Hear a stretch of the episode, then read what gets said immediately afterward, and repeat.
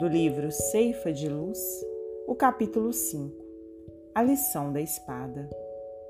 Não cuideis que vim trazer a paz à terra. Jesus, Mateus 10:34. Não vim trazer a paz, mas a espada, disse-nos o Senhor. E muitos aprendizes prevalecem-se da feição literal de Sua palavra para estender a sombra e a perturbação.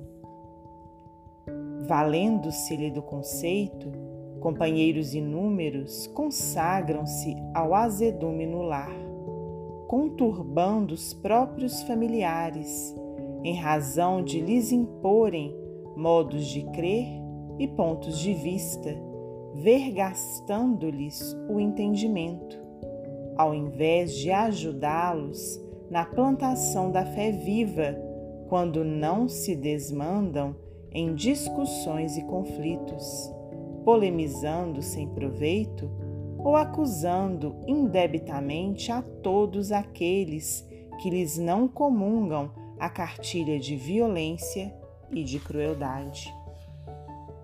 O mundo até a época do Cristo, legalizara a prepotência do ódio e da ignorância, mantendo-lhe a terrível dominação, através da espada mortífera da guerra e do cativeiro, em sanguinolentas devastações. A realeza do homem era a tirania revestida de ouro, arruinando e oprimindo, onde estendesse as garras destruidoras. Com Jesus, no entanto, a espada é diferente. Voltada para o seio da terra, representa a cruz em que ele mesmo prestou o testemunho supremo do sacrifício e da morte pelo bem de todos. É por isso que o seu exemplo não justifica os instintos desenfreados de quantos pretendam ferir ou guerrear em seu nome. A disciplina e a humildade, o amor e a renúncia marcam-lhe as atitudes em todos os passos da senda. Flagelado e esquecido, entre o escárnio e a calúnia, o perdão espontâneo flui-lhe incessantemente da alma, para somente retribuir bênção por maldição, luz por treva, bem por mal.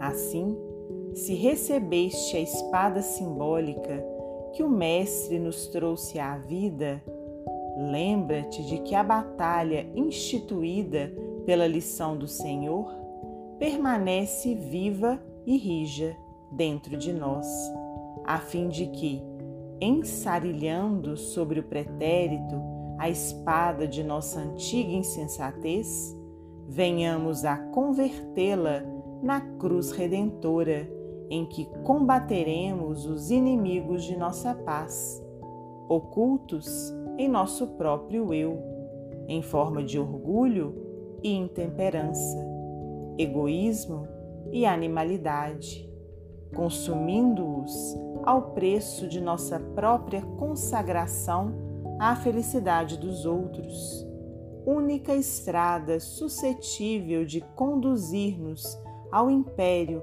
definitivo da grande luz.